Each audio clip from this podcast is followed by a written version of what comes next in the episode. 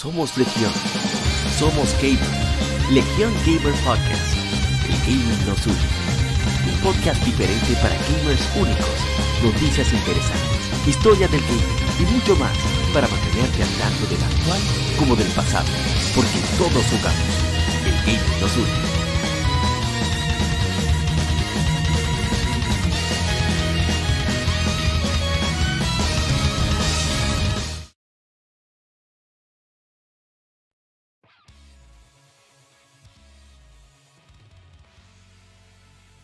Tal, colegas gamers? Gracias por acompañarnos en este episodio número 152, lado A, de Región Gamer Podcast, de Gaming Nos Une. Soy APA, como siempre un privilegio que nos acompañes aquí. En esta ocasión tenemos muchas informaciones de desarrolladores que se largan de sus estudios, no conocemos la razón, es la ciencia cierta, entre otras noticias no tan alentadoras para el E3, confirmaron algunas de las cosas, y varios juegos muy interesantes que estuvieron de aniversario durante estas dos semanas, entre episodios. Así que vamos de lleno primero a hablar de qué hemos jugado durante esas dos semanas. Les cierta variedad comparado a los últimos tres o cuatro episodios. Así que creo que va a ser muy interesante para varios. Y vamos a ver qué les va. Ah, contándoles que tenemos grupos de WhatsApp, pues, grupo de Telegram Ahí conversamos, sobre todo en Telegram, que es donde grabamos con colegas, ahí es donde invitamos a colegas a que pasen para que conversen con nosotros de diferentes cosas de, gaming, los temas que tratamos. Y ahí publicamos las Game entre otras cosas. Las Game son los aniversarios de juego, de juegos, que, de industria, de cosas de la industria. Así que si quieren darse la vuelta por allá, pues son más que bienvenidos. Esperamos que eh, les interese, más que nada. Vamos entonces a inmediatamente a pasar a el vicio de la semana.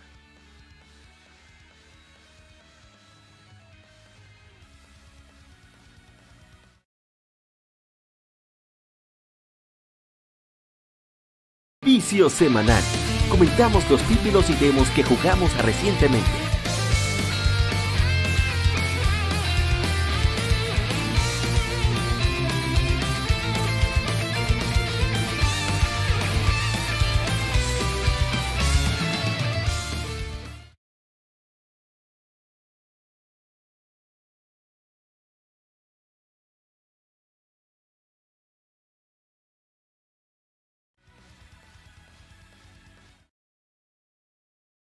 Equivocado, audio equivocado. Vamos entonces a pasar lo que hemos jugado durante la semana. Eh, recuerda que este podcast se graba desde YouTube a través de una transmisión en vivo y luego se pasa audio a las diferentes plataformas de podcast como Spotify, Google Podcasts, Apple Podcasts, Tuning, etcétera, etcétera, etcétera. Así que si quieres darte la vuelta, ay, perdón, mira cómo fue la guagua. Si quieres darte la vuelta cualquiera de esos podcasts para escucharlo mientras estás en otra actividad, pues es más bienvenido. A través de YouTube mostramos eh, vídeos de lo que hemos estado jugando, entre otras cosas. Así que todo depende de qué, qué te mueva más, que más te, te interese. Y bien, vamos en esta ocasión a mostrar lo que hemos estado jugando durante estos últimos 14 días. Que va a haber un cambio con el podcast. Pone la ideal era que se publicara los viernes el podcast en todas las plataformas de audio. Pero por cuestiones de compromisos que no pude eh, evadir, pues toca, como estamos ahora, lamentablemente, de, de que saldrá sábado. Pero realmente lo ideal sería que, que salga, pues, viernes. Bueno, aquí vamos mostrando que hemos jugado. Primero es adelantar un poco. Jugamos un poco de Pokémon Scarlet y Violet. No sé por qué no se está escuchando. Me parece extraño. Bueno, sí, sí, tiene el audio ahí. Es que el, juego, el volumen del juego no es tan alto. Bueno, básicamente lo que hicimos fue jugar un raid. Y ya, prácticamente eso fue todo. Vamos a un raid, estamos buscando a un, al, al Greninja, el evento de Greninja. Es bastante divertido, aunque debo admitir que yo no soy el mejor ejemplo para bregar con estas esta cosas. Yo voy con lo que aguante. Creo que pueda ayudar en algo sin, con total desconocimiento de que, puede funcionar o no. Hasta que después me junto con, varios amigos y así podemos pues resolver los de Greninja. Por suerte, por suerte, eh, se pudo lograr entre estrategias de, no sé, llamar la atención, subir la defensa, recuperar energía y otras cosas. Pues al final se pudo conseguir el Greninja antes de acabar el tiempo. a ver si, si puedo poner el momento justo cuando pareciera que todo estaba perdido. Y es acá. Ahí, eso fue bastante emocionante. Debo decir, decir que los raids, aunque no son nada absolutamente innovadores, pero son un buen aditamento para una buena excusa, porque son Pokémon que no necesariamente aparecen en la región. Y eso hace entretenido el, uno tener que planificarse para tratar de atrapar a ese Pokémon en particular. Me parece bastante chévere. Y bueno, justo a tiempo antes de que acabara, pues lo que quedaba de chance para atrapar a Greninja, pues se pudo lograr. Y, bueno, ahí se, atrapó a Greninja. Bien, vamos, demasiado tiempo con Pokémon Scarlet. Sé que no a muchos les interesa. Así que vamos con lo siguiente. Que es nada más y nada menos que una lectura gaming que hicimos. Ahí te, estábamos corrigiendo la, lo de ver, la Nintendo Power, que se enfoca en Mario Kart 64 para más o menos tener una idea de cómo estaba todo en la época, eh, cómo se percibía, el hype que había. Es verdad que las revistas de videojuegos, sobre todo las que eran oficiales, eran una herramienta más directa de marketing, pero eso no quitaba que uno no quita, mejor dicho, que uno pudiera entrar más en ambiente para saber qué se percibía en la época de parte de los gamers, con el hype que había, hacia dónde iba la industria, de otras cosas. Y hay siempre entrevistas y entre otras cosas muy elementos muy interesantes que, que, creo que son, al final son parte de la historia, muy importante de la historia y, y se le tiene bastante cariño. Hablando de revistas, recuerden revisar Game Effect MX. Game Effect, la revista latinoamericana, bueno, hace el hermano Víctor Aguirre de México, junto con otros colegas tanto de México como de Chile. Y ahí tienen artículos muy interesantes, imperecederos en mi opinión, totalmente atemporales Así que denle una chequeadita ahí, que es gratuita. no vas a perder nada. Ese digital, obviamente. Bien, vamos en Mario Kart porque estamos conmemorando el aniversario. De hecho, la conversación en el lado B junto con el agente Cobra de Moto 7 Podcast y la Jarzama de Retroact Entertainment es sobre Mario Kart en general. ¿Cuál consideramos que es el mejor Mario Kart? Y bueno. No voy a decir que llegamos a un, a un acuerdo, pero estábamos tranquilos, solamente queríamos mostrar nuestro cariño por, por nuestro favorito de la saga. Entonces el siguiente es, eh, jugué un poquito, un poquito solamente de Mafia. Me parece muy interesante el juego, sobre todo por la época, estamos hablando de los años 30. Y es un remake de, del Mafia original, y yo, estoy muy interesado en, ese tema de la, de la, época de la prohibición del alcohol en los años 30. Eh, estoy tratando de complementarlo junto con la serie de Roadwalk Empire, que está en HBO Max, para aquellos interesados en verlo. Y bueno, qué sé yo. Voy a tratar de, continuar el juego, aunque ahí tengo unos problemas técnicos con el juego. No sé si es que ya, bueno, sí le toca en verdad mantenimiento ya en mi PlayStation 4 pero este juego exige bastante del aparato, así que lo más probable es que sea ese el principal obstáculo, pero me pareció muy muy entretenido lo que pude probar. Nada innovador, nada nuevo, pero el argumento y las interacciones me parecen muy muy interesantes. Bien, vamos con lo siguiente. siguiente tampoco voy a hablar tanto, creo que no es necesario, porque ya se ha dicho todo lo necesario, todo lo que era evidente sobre el juego. Se trata de Legend of Heroes Trails from Zero. estábamos resolviendo algunas de las misiones en, el juego, en asignaciones, mejor dicho. Y la que me quedaba es muy, muy interesante porque se trata de que había que ganar un torneo de pesca. Y la pesca de, este juego en particular es bastante simple. No tiene absolutamente nada de complejo. Voy a adelantar un poco solamente para que se vea una pregunta sobre... Hay que buscar, es una misión de un médico bastante importante del, del hospital Saint Ursula, que está en, aquí en el estado de Crossville. Y este médico le dejó todo al interno, al residente. El residente no tiene la capacidad para manejar toda esa responsabilidad. Entonces tú tienes que buscarlo y el desgraciado está en una un torneo de pesca. Entonces él, dice, bueno, yo vuelvo sin ningún problema, pero, pero, tienes que ganarme. El que, el consigue el pescado de mayor tamaño, ese, bueno, yo hago lo que tú digas. Si no, bueno, me quedo aquí. Eh, poniendo la vida de pacientes en riesgo. Pero bueno, tipo es un enfermo con la pesca, es un sinvergüenza de primera, de primera liga, primera división. Y, bueno, es muy divertido eh, ese SideQuest. Es, una misión, perdón, importante.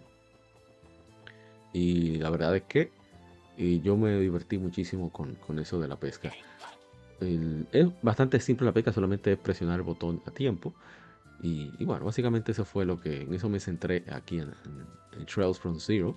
Vamos de inmediato con lo siguiente. Recuerdo que en el episodio debe ser 146 por ahí, recuerdo. Hablamos de las efemérides de Yaxa 5.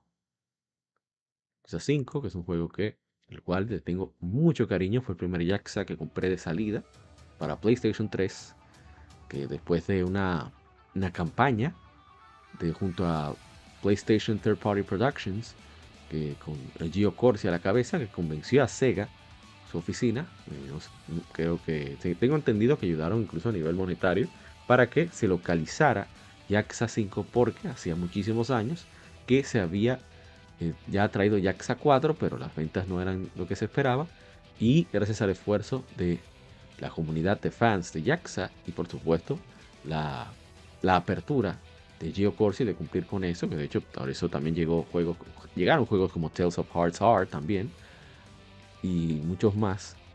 Por eso tuvimos la suerte de disfrutar de, para mí hasta el momento, es que yo he probado, es el mejor juego Yaxa. Me falta todavía Yaxa Kiwami 2. Me, me falta Yaxa Like a Dragon, que es la séptima entrega.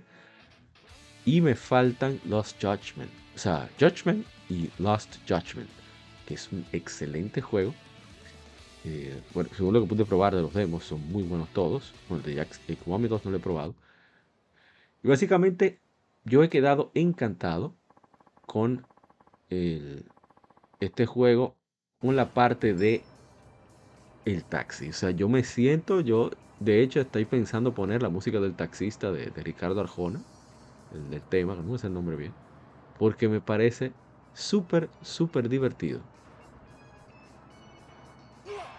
Pero yo lo quité el juego, yo creo que del pique. lo quité varias veces. Y después dije, ah, un punto menos, un punto más. Pero lo gracioso es que aparte de que tienes que conducir muy decentemente, aquí para que los clientes tengan una buena experiencia, tienen que contestarles también, que queden de manera satisfecha. Pero aparte de eso, fíjense, los tickles, los stickers, y, bueno, no sé cómo se llama, no recuerdo cómo se llama en español, que tiene mi taxi, que el taxi de Kiryu, ahí con fuego encendido, y es porque después cuando vas avanzando vas ganando unos puntos y vas mejorando el taxi, pero para correr. Y eso es lo gracioso, que aparecen unos tipos, unas bandas que hacen carreras callejeras y han estado fastidiando mucho el negocio tanto del taxi y la tranquilidad en, ese, en esa ciudad, no es muy grande. Y un, oficial de policía te dice, mira, tú tienes mi permiso, tengo ya tu número de placa, no, te dice los detalles, pero tú tienes mi permiso para que tú corras con ellos, porque ellos solamente dejan de correr después que tú le metes la mano, tú les ganas. Y me parece tan gracioso el hecho de que primero te ponen música Eurobeat, pero aparte de eso, también están todas las técnicas habidas y por haber, clásicas de Initial D. O sea, Eurobeat es por Initial D. Entonces está en la técnica de técnica de las ángelas, de apagar las luces y doblar. O sea, está, es una locura. Yo he gozado muchísimo con, con eso. Y, creo que, mucha gente, si le da chance, se va, a quedar encantado.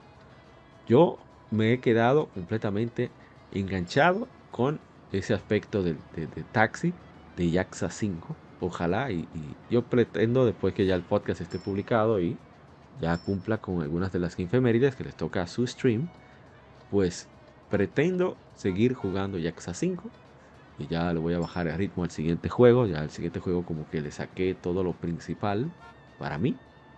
Eh, ya estoy, puedo terminarlo cuando desee y como que la fiebre se, me bajó un poco. Aunque hay cositas que sí me llaman la atención eh, conseguir o culminar, pero no, no me siento ya comprometido. Pero ya que esas cinco juegas, voy a poner un pedazo de las carreras para que vean lo que estamos hablando. O sea, es una mezcla entre Initial D y eh, la, ¿cómo se llama esta, esto de Vin Diesel? La serie de películas Fast and Furious, Rápido y Furioso. Entonces, mira, estos son los delincuentes que tú tienes que ganarles la carrera, pero a veces te toca pelear con ellos porque no se calman. Y ahí está la carrera. Voy a poner solamente un pedazo. Está cuando tú activas turbo. Para tú arrancar. El gameplay no es que sea muy a... a la palabra. Muy profundo. Al contrario, es bastante simple y eso es lo divertido. Es, recuerden que estamos hablando del estudio que hizo, que trabajó, bueno, fueron los que más hicieron para, Jax, para L0 GX. ellos saben de, de, todo eso, pero tienen que mantener el engine de, enfocado en mover a los personajes. Pero es realmente demasiado entretenido Yakuza 5. No puedo dejar de recomendarlo. Siempre lo ponen en oferta. Eh, la, collection en digital. En físico, yo lo he visto a, 20 dólares más o menos. Un poquito más, un poquito menos. Son tres juegos en un solo paquete. Y vale, vale la pena cada uno de ellos. Pero Yakuza 5 más. De hecho, jugar Yakuza 3 y 4 antes le da muchísimo más enriquecimiento a las relaciones y desarrollo de personajes que hay en Yakuza 5. Así que es toda una saga, ¿eh? Muy bien trabajada el, guion para, para lo que es. Es muy, muy, muy divertido. Bueno, vamos entonces. Ah, bueno, aquí viene la, parte de que el hombre dice que por mis reglas, si gano el pleito, gano la carrera también. Entonces ahí tú tienes que. Eh, me encanta el gameplay de Yakuza. Es sencillo, no tiene absolutamente nada extraordinario. Es simplemente machacar botones. Es un beat'em up. No, tiene, no es un juego de peleas. No tiene la profundidad, por ejemplo, de Ninja. Pero tiene sus truquitos, sus, sus cositas eh, ¿cómo se dice? Sí, tú puedes buscarle la vuelta al juego. Y claro, parecen, hay ciertas cosas opcionales que son extraordinariamente imposibles, no siquiera difíciles. Pero a mí me, fascina mucho el juego, los personajes, están muy bien logrados. Son de, las cosas que por lo menos a mí me atrapan, yo aunque no me lleve tanto de guion, pero lo divertido que es, es difícil soltar. Y bueno, vamos entonces a pasar al último del vicio de la semana para no gastar. Nos hemos hablado de Jaxa. Oh, Dios mío, perdí el enlace.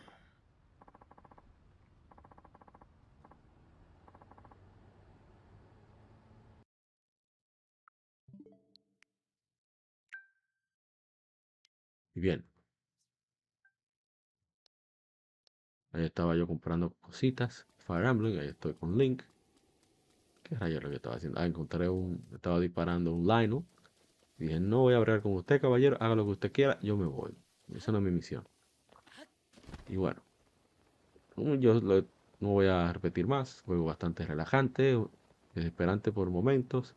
Algunos pozos difíciles realmente enriquecen mucho la experiencia.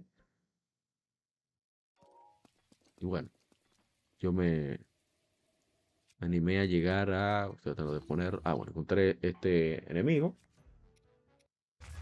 Oh, pues vamos a darte lo tuyo. Pero como el desgraciado me aplastó. Bueno, se venció al final. Y bueno, qué decir. Juego demasiado entretenido, juego demasiado. Eh, con muchas cosas que hacer, aunque no siempre de la manera que a mí más lo disfrutaría. Pero eso no le quita sus, sus, virtudes al juego, todo lo contrario. Son, no es nada más, nada más que preferencia personal. muy bueno, en verdad. Ya he dicho demasiado las cosas que, debía decir, así que no, quiero repetirme más. Voy a seguir jugándolo, jugándolo ya de forma todavía mucho más casual que lo he estado haciendo. Creo que ya la parte de novedad se me fue. Y, toca simplemente disfrutarlo por lo que es, lo que ofrece. Y, bueno, seguiremos en eso por ahí. vamos entonces a pasar lo que sería el Game Informe, las noticias de la semana, así que no te muevas. Seguimos con más. Religión Gamer Podcast. Y un saludo a Beltrán. 454 4B. Pregunta si tengo Switch. Sí, sí, de hecho ese Legend of Zelda que ves ahí es uno jugando al Breath of the Wild desde Nintendo Switch. Eh, yo lo juego siempre de cuando en cuando, parte de con lo de la consola virtual. Realmente me, me ayuda mucho incluso para stream de juegos clásicos. Déjame yo compartir, antes de pasar al Game Informe, el podcast con unos amigos de los diferentes, varios grupos de, que tenemos en, en Facebook. Ok, vamos ahora a compartir. Bueno, a arrancar, perdón. Lo que sería la, el Game Informe. Así que no te muevas.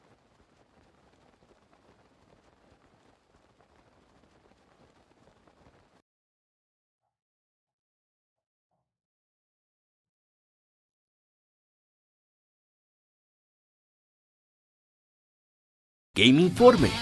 Las noticias de la semana debatidas y comentadas.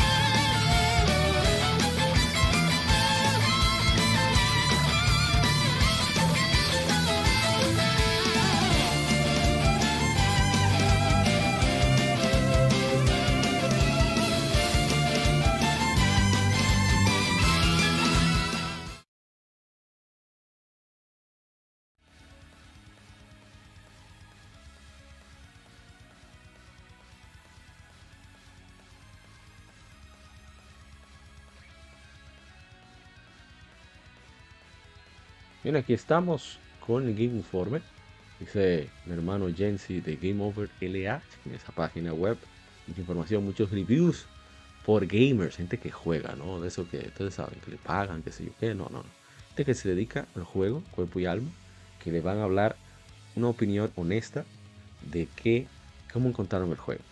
Bien, vamos entonces a conversar las informaciones que me parecieron más interesantes durante la semana. Todavía llegando más y más información. ¿Qué vamos a hacer? Estoy obviando algunas para no, eh, ¿cómo se dice? Saturar, saturarme yo. Porque hay juegos que me interesa probar sin saber absolutamente nada. Hay juegos que yo le tengo fe.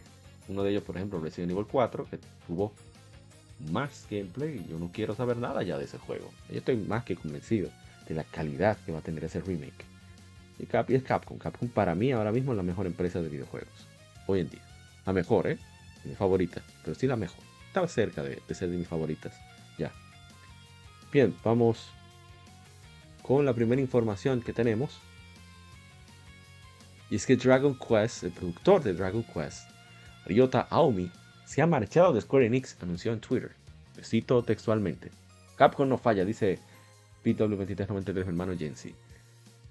Yo, Ryota Aomi, he dejado Square Enix, dijo Aomi en dicho mensaje. Me disculpo a todos por este anuncio tan repentino. Continúa. He estado en Square Enix por 13 años y he trabajado en Dragon Quest por 16 años, incluyendo el, el periodo de desarrollo en mi último trabajo. Trabajar en Dragon Quest fue un sueño que tuve desde la escuela primaria. Cada día fue realmente otra aventura, otro cuento, como se quiere interpretar Miren qué bonito. Miren el Hill Slime. Qué bello ese Hill Slime. Miren ese slime, qué bonito también. Ah. Ryota San. Creo que gracias por todo lo que dice ahí, no estoy seguro. Parece que es una firma de Yuji Hori. Bueno, ahí vamos. Seguimos. Antes de que fuera oficialmente contratado por Square Enix en 2013, Aomi trabajó en Genius Sonority, donde fue un planeador, uno de los que planea el juego. Usaba Víctor 2093 y va a hablar del lanzamiento de PlayStation VR 2. Realmente no. a las páginas más grandes. Dice entonces eh, Dragon Quest Source, The Masked Queen, and The Tower of Mirrors. Vamos a hablar de ese juego más adelante, por cierto. Genius Sonority, que, que fue uno de los desarrolladores que mejor aprovechó el Wii. Fueron los encargados de realizar en muy corto tiempo los juegos de Pokémon para GameCube, Pokémon, Pokémon Colosseum, Pokémon XD Gale of Darkness. pero como un año que. Fue una locura. Bueno, sigo, cito textualmente. He iniciado una nueva aventura en la siguiente compañía, dijo Aomi. Me gustaría contarles de qué se trata, de dónde estoy y qué estoy haciendo, así que por favor esperen solo un poco más. Sigue Rosita. Antes de cerrar este mensaje, Aomi expresó un agradecimiento sincero de corazón al creador de la serie Dragon Quest, el maestro Yuji Horii, y el diseñador de personajes, al diseñador de personajes Akira Toriyama, el maestro Akira Toriyama, el creador de Dragon Ball, y al, y al ya fenecido compositor de Dragon Quest, el maestro, maestrísimo también, Koichi Sugiyama. Así que mejores de las suertes a Ryota Aomi, que sea para, supongo que debe ser para algo mejor y se le agradece sus aportes a la serie Dragon Quest. Y, seguro lo que hizo a Pokémon Battle Revolution, seguro va para Level 5, esa gente volvieron. Ojalá que sí, porque Level 5 necesitaba así un personal bien preparado y es uno de los estudios, en mi opinión, más talentosos que hay dentro de la industria de los videojuegos porque tienen una variedad de dominios de juegos. Es una locura. Quizá lo único que no dominan al 100% quizá sea acción pura, digo yo. Pero puzzles, RPG de altísimo nivel, Dragon Quest 8, Dragon Quest 9 lo hizo Level 5. Dice, su perfil encaja con esa compañía, dice Víctor 2393. Sí, es muy probable. Ojalá, ojalá. Yo estoy loco que, esa relación con Nintendo Level 5 de frutos en productos más de Nintendo. Creo que Nintendo necesita un estudio talentoso para manejar ciertas franquicias que no voy a decir cuáles son para yo evitar por velar. Ya lo he dicho demasiadas veces, ya está bueno. Está bueno de yo estar dicho. Así, Rogue Galaxy Dark Cloud, los Professor Layton lo hicieron ellos. Es un estudio de, un calibre enorme. Los, los, los últimos, los Nino Kuni, los Inazuma 11 también. De hecho, el estadio de Fukuoka se llama Inazuma, se llama Level 5. Por el éxito de Inazuma Level. Los Yokai Watch son muy buenos. De hecho, son mejores que Pokémon muchísimas cosas. Vamos a dejarlo ahí, que ya está bueno de chisme. Esto es demasiado chismoso. Seguimos. Ahí tenemos hablando de Level 5, Level 5 Vision 2023 Tsuzumi. Livestream para el 9 de marzo. Eh, eh, contendrá, bueno, vamos a ver, Level 5 tendrá un Level 5 Vision 2023 Tsuzumi. El 9 de marzo a las 20 horas de Japón sería como a las 9 de la mañana de aquí. Entiendo yo. 9 de la mañana. No, 7 de la mañana de aquí. Son 13 horas de diferencia. Podrás verlo en YouTube en japonés con subtítulos en inglés y chino tradicional. La transmisión contendrá información de los próximos juegos de Level 5 como Inazuma 11 Victory Road, Deca Police, se me llama mucho la atención, Fantasy Life I, The Girl Who Steals, Steals Time, Megaton Musashi Wired, sorprende que ese juego vaya a salir, y Professor Layton and the New World of Steam. Ahí está, Level 5.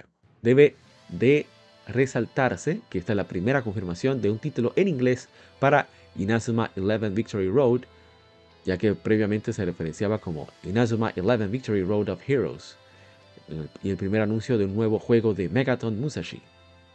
Así que vamos a ver si acaso nos sorprenden con algo más. Me llama muchísimo la atención el Deca Police, definitivamente. Y yo sé que el, profesor Layton no falla. Bueno, falló un poquito cuando retiraron al, profesor, pero ¿qué se va a hacer? Eh? Son, errores que pasan, hay que perdonarles también. Eh, estaba en un momento difícil. No, no, no, no es ese. Bien, vamos con lo que sigue.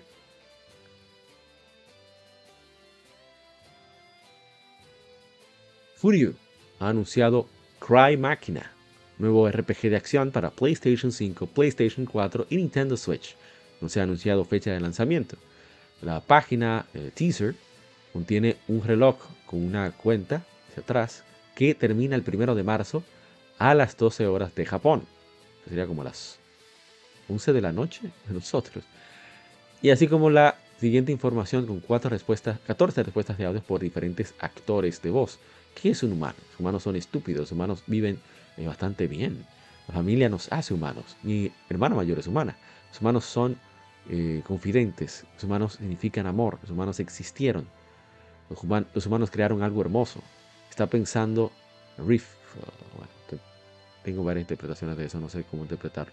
Los humanos son en esencia humanos. Los humanos son, bueno, yo soy miserable de todas formas. Los humanos nunca paran de luchar. Los humanos me adoran adoran Miau, adoran Miau, o sea, es un gato. Sus manos, ¿es que le importa? Y tiene una cuenta oficial y tanto, ah, cabe destacar que tanto la página web teaser y la cuenta oficial tienen, tienen contenido en inglés y en japonés, lo que sugiere que Cry Máquina se lanzará a nivel global. Eso está muy bien, ya eh, parece que consiguió, no sé si tienen, van a publicar ellos mismos o quizás sus amigos de Spike Chunsoft, que eran los creadores de Dragon Quest y de los Mystery Dungeon, Fushigina Dungeon, ellos quizás tienen una relación chévere, o quizá con, NES América, no sé, no sé, no sé, no sé. Pero es bueno que va a tener un nacimiento global que no va a ver que esperar, que le, que le vaya muy bien. Vamos con lo siguiente. Son demasiados. Tiene potencial de Gapolisi. Yo pienso, a mí me encantó desde que vi, leí la premisa y después que vi el, el trailer, quedé muchísimo más eh, enganchado, como dicen por ahí. Pokémon Presents. The Pokémon Company llevará a cabo un evento transmitido el 27 de febrero a las 6 de la mañana, hora del Pacífico, 9 de la mañana, hora del Este, 10 de la mañana, hora de República Dominicana y Venezuela también. Anunció la compañía, imagino que es como las 9 de la mañana de México, de la Ciudad de México. Esto podrá verse a través de YouTube en inglés y en japonés. La transmisión contendrá 20 minutos de emocionantes noticias de Pokémon conmemorando el Pokémon de Día de Pokémon 2023. Pokémon eh, rojo y verde se lanzó originalmente Akato Midori. Se lanzaron el 27 de febrero de 1996, o sea que van a ser 27 años del lanzamiento de Pokémon en Japón. Así que yo mismo estoy interesado por ver si van a traer a Yoto de nuevo. Yo caigo como una guanábana si traen a Yoto. Yo con Lugia me ciego. Yo sí, sí, yo lo admito. Yo estoy loco con Lugia. No vamos a mentir. Ya pasamos Pokémon Day. Vamos con otra información de otro desarrollador. De un desarrollador primero que, bueno, segundo que se va. Esto, esto no es paz de coco, ¿eh? Tango Gameworks, el fundador de Tango Gameworks, el maestro Shinji Mikami, dejará el estudio en los siguientes meses, anunció el vicepresidente senior de Bethesda Softworks, Todd Bong, Todd Bong perdón, eh, anunció en un email a toda la compañía verificado por True Achievements. Cito textualmente. Escribo hoy para dejar de saber que el jefe del estudio, Shinji Mikami, ha decidido dejar Tango Gameworks en los próximos meses. Dice, dice dice Bond en email. A ver si quito esto de aquí. Ok, ya. Mikami-san ha sido un líder creativo y un mentor que apoya a desarrolladores jóvenes en tango por 12 años a través de su trabajo en la franquicia The Evil Within, Ghostwire Tokyo y por supuesto Hi-Fi Rush. Mikami, quien es conocido mejor conocido como el creador de la franquicia Resident Evil, durante sus 16 años en Capcom, fundó Tango Gameworks en marzo de 2010 y fue adquirido por Bethesda Softworks, eh, por la compañía, perdón, padre, madre de, Bethesda Softworks, Zenimax Media, en octubre de ese año. En Tango Gameworks, Mikami dirigió el juego de horror The Evil Within y sirvió como productor ejecutivo en The Evil Within 2, Wire Tokyo y el recién lanzado Hi-Fi Rush, email, Bong, también dijo que Hi-Fi Rush fue uno, uno de los lanzamientos más exitosos para Bethesda y Xbox en años recientes, cierro cita, y que este ha, abro cita, generado un momento significativo para el negocio y para Tango, cierro cita. Entonces, una actualización, hay un mensaje oficial de Bethesda cuanto a la partida de Mikami y voy a citarlo textualmente. Podemos confirmar que Shinji Mikami ha decidido dejar Tango Gameworks en los próximos meses. Le agradecemos por su trabajo como un líder creativo, como un mentor eh, que apoya a desarrolladores jóvenes en la franquicia The Evil Within, Ghostwire Tokyo y por supuesto Hi-Fi Rush. Deseamos a Mikami-san todo lo, todo lo mejor en el futuro y estamos emocionados por ver qué, qué les espera a los desarrolladores talentosos en Tango. Bethesda. Él había comentado hace unos tres años, y, ahí un intento de, en las discusiones de grupos, que él tenía el deseo de retirarse, eh, dirigir un último juego y retirarse. Pero hay que tomar en cuenta el hecho de que y no necesariamente dirigió Hi-Fi Rush. Puede ser que se aventure a otro juego, que trabaje como independiente, aunque sea para este último proyecto, entre comillas. O esperamos que sea que hará como eh, fenecido el grande Johnny Ventura, que me retiro, me retiro, me retiro y sigo haciendo conciertos. No, estoy diciendo que es algo malo, todo lo contrario. Pero también puede ser que se hartó ya de, la industria o que la parte administrativa, que esa es la parte más cansona. Saludos al hermano Junior Polank de este juego Vania, que por cierto, es bueno que pasó por aquí para recordarles que nos hizo una, una entrevista, tuvimos una conversación con el hermano Emperor Francis, ahí en su canal Juego Vanias, eh, Junior Polank. Conversamos sobre RPGs y juegos en general, pero el desgraciado de Junior Polank nos hizo tratar de hacer un top 5 de RPG. Yo me duré toda la tarde pensando en ese top 5. Que, hubo un lío porque hay gente que considera que Okami y Zelda no son RPG, pero yo lo veo como RPG. Loco soy yo, sé que yo, loco soy yo. Eso vamos a discutirlo en un podcast un día de estos. Bien. Como había dicho, que supuestamente él quería retirarse de Shinji Mikami, pero no sé. Ojalá que sea que, quiere ser independiente, que, va a hacer un proyecto por ahí más pequeño, así como Hi-Fi Rush, que le salió bastante bien. Y, ya veremos qué sucede. Maestro, ahí está el maestro Shinji Mikami en Tango Softwares con el chamaquito de Fallout ahí atrás. Y eso son, parece que son figuras de personajes de juegos de, de Tango Software. Dice tremendos invitados. Y sobre todo el Emperor Francis. Qué personaje. Qué personaje. Vamos a ver, a ver, a ver, a ver. Siguiente información, una noticia muy positiva, merecidísimo el éxito, y es que la distribución total para distribución y ventas digitales para Elden Ring ha sobrepasado 20 millones de unidades, anunciaron tanto la editora Bandai Namco y la desarrolladora From Software. El RPG de acción mundo abierto reportó haber distribuido 16.6 millones para el 30 de junio de 2022 y quiere decir que 3.4 millones adicionales se han vendido. Elden Ring se lanzó para PlayStation 5, Xbox Series, PlayStation 4, Xbox One y PC a través de Steam el 25 de febrero de 2022 en todo el mundo. O sea, antes de un año, 20 millones de unidades. Increíble. Qué éxito más merecido de parte de From Software y Bandai Namco que, tratan de seguir su propio, bueno, de todo Front Software. Ese estudio siempre va a, su marcha, su propia marcha. Ahora van a hacer un descanso con el uh, Armor Core. Y ojalá les vaya muy bien también. Gracias, motorista, por, por el ruido. Que les vaya muy bien también. Porque ellos, ellos hacen un buen trabajo en general. Bien, vamos con lo siguiente. Y es que se anunció el lineup de juegos que se disputarán en el Evo 2023. Aquí tenemos los juegos, Evolution Championships, la serie Evolution Championships. Ha anunciado el lineup de títulos oficial para el Evo 2023 que correrá desde el 4 al 6 de agosto en Mandalay Bay Resort y Casino en Las Vegas, Nevada. Títulos son Dragon Ball Fighter Z, cuarta aparición en el Evo, Guilty Gear Strive, segunda aparición en el Evo, The King of Fighters 15, la segunda aparición en el Evo, Melty Blood Type Lumina, segunda aparición en el Evo, Mortal Kombat 11 Ultimate, tercera aparición en el Evo, Street Fighter 6, primera aparición en el Evo, ¿eh? ¿Eh? ¿Eh? Tekken 7, séptima aparición en el Evo, y Ultimate Marvel vs. Capcom 3, séptima aparición en el Evo. Ahí están los juegos, bastante bonitos los logos ahí, estado por Chipotle. Y los siguientes anuncios adicionales también se hicieron. Las finales del top 8 se han acortado a top 6. ¿Qué? ¿Cómo así? Cada juego principal tendrá un premio, un pool de 25 mil dólares.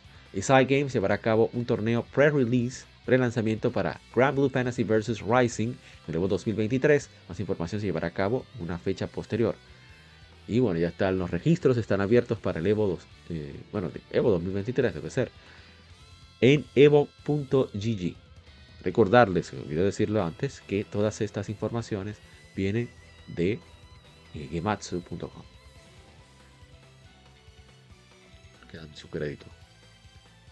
Vamos con lo que sigue, otra muy buena noticia, sobre todo para ciertos, ciertos grupos. Y es que Howard's, Howard's Legacy ha vendido más de 12 millones de unidades y ha obtenido 850 millones de dólares en ventas globales. Sus primeras dos semanas de lanzamiento anunciaron la editora Warner Brothers Games y la desarrolladora Avalanche Software. Pero es el juego más grande que ha hecho ese, estudio que es de Utah. Eh, qué bien que, le ha ido también. Bueno, sigo la, nota. El, mundo, el RPG de acción de mundo abierto basado en la franquicia de Harry Potter, Harry Potter Romo, se lanzó inicialmente para PlayStation 5, Xbox Series y PC a través de Steam y Epic Games Store el 10 de febrero.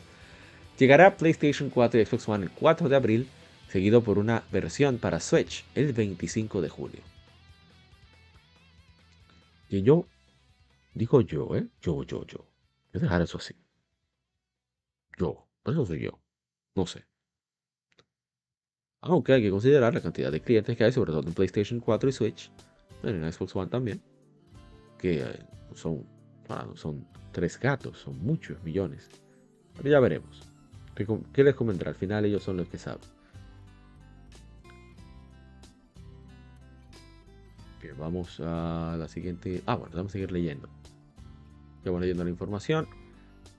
Eh, las ventas de Howard's Legacy sobrepasan todos los lanzamientos previos de Warner Brothers Games. También ha excedido los récords de venta para entre las tres plataformas en las cuales está disponible. Y por ser el mayor juego single player, o sea, para un solo jugador, eh, con más presencia en Twitch, con 1.280.000 eh, viewers en lanzamiento.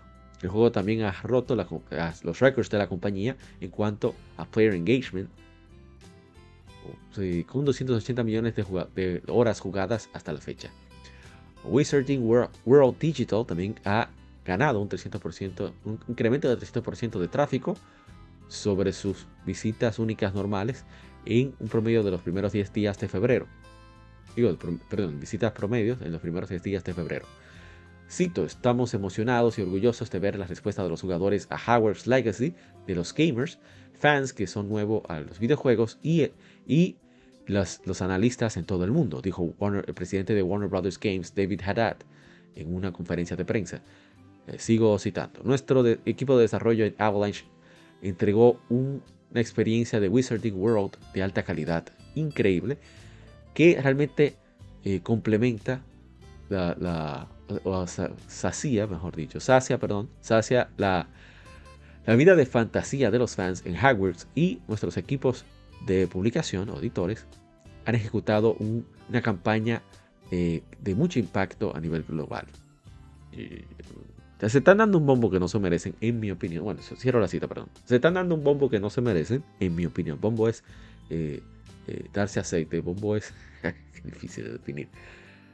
Se, se están regocijando de un crédito que no merecen, en mi opinión. Sabemos la razón del éxito del juego. Y no la voy a decir. Es más, la voy a decir. Al iniciarse una contracampaña hacia el juego por las palabras emitidas por J.K. Rowling, la autora de Harry Potter, el universo de Harry Potter, mucha gente tratar de, entre comillas, boicotear, el juego, pues obviamente que eso ha hecho que más personas ya sea por fastidiar a ese grupo o por el hecho de conocer el juego gracias a ese grupo, pues simplemente están disfrutándolo. Compraron para disfrutarlo. O sea, la mejor campaña de hecho fue el boicot, el supuesto boicot, en mi opinión. ¿eh? Así que, eh, no sé, como que eso pudieron haberlo obviado, porque no es un es un un atributo que no merecen, en mi opinión. ¿eh? que soy yo, yo no más, yo no más juego. ¿Qué sé yo de esta vaina? Ya no se juega. Más nada sé yo. Bien, vamos a ver, a ver, a ver. Tenemos más informaciones. A ver si, avanzamos más. Ah, sí, esto está interesante. No, todas son interesantes. Y es que Arc System Works pues albergará una beta abierta para Xbox Series, Xbox One y Windows PC, las versiones de PC de Blast Blue Cross Tag Battle del 2 de marzo a las 5 de la tarde del Pacífico, 8 de la tarde hora del este, 9 de la, perdón, 9 de la noche en, en República Dominicana. Eh, sería las mismas 8 de la noche en, Ciudad de México. Al 5 de marzo, 11 de la noche, tiempo del Pacífico, 2 de la mañana, hora del este, 3 de la mañana República Dominicana, 2 de la mañana también para Ciudad de México, creo. Anunció la desarrolladora. No, voy a decir nada más. Va a estar Episode Mode para, gracias motorista, disfrutar la historia, modo de entrenamiento, modo de redes eh, para jugar online, Versus Mode para jugar offline local, Tactics Mode para aprender las mecánicas del juego, Survival Mode, etcétera, etcétera, etcétera. Y, ah, se podrá jugar online sin tener suscripción de Xbox Live Gold. ¿eh? Así que, pero se requerirá conexión incluso para jugar offline.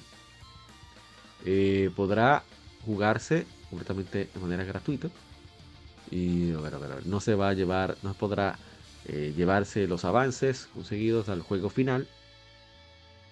Y bueno, Blaze Blue, Blaze Blue Cross Tag Battle está disponible ahora para PlayStation 4, Nintendo Switch y PC a través de Steam y se lanzará para Xbox Series, Xbox One y PC a través de Microsoft Store en esta primavera.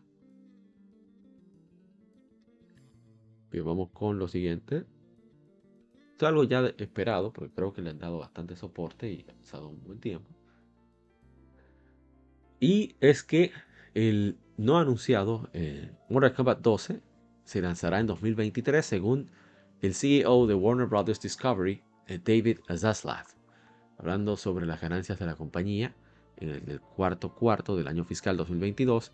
Zaslav dijo, hay muchas cosas que, vienen, incluyendo el muy anticipado Mortal Kombat 12 y Suicide Squad, perdón, Suicide Squad Kill the Justice League, que también se lanzará este año con proyecciones de lanzamiento ambiciosas. Vamos a ver si, algo así que... Ah, bueno, no voy a ver eso. Serie de Mortal Kombat está siendo desarrollada por NetherRealm Studios y, publicada por Warner Brothers Games, una división de Warner Brothers Discovery. Y cabe destacar quién es responsable de esta saga, el actual responsable de esta saga y uno de los creadores, Tokuchon Tobias, es Ed Boon. Y Ed Boon es de origen de padres, tanto el padre como la madre, dominicanos. Eh, así que es un orgullo que esta saga tan querida pues tenga sangre latina en sus venas, ¿no? En su origen. Qué bien, qué bien, qué bien. Vamos entonces a continuar. A ver, eh, más información. Y es que Street Fighter 6, bueno, Capcom ha lanzado un nuevo trailer y, e imágenes para Street Fighter 6 anunciando a Sanjeev Lily y a la mamazota de Kami como personajes jugables en el próximo juego de peleas. Tiro de nuevos combatientes eh, complementan los, 18 personajes del roster de lanzamiento del juego, cuales incluyen los 8 de los, los World Warriors de Street Fighter, Ryu, Ken, Chun-Li, Kyle, Zangief y Honda, Blanca y Dalsin, y 4 de los favoritos que retornan, eh, Kami, Yuri, DJ y Luke y seis nuevos, Lily, Jamie, Kimberly, Manon, Marisa y JP. Miren qué bien se ve la mami de Inglaterra. Excelente. Bella, bella, bella.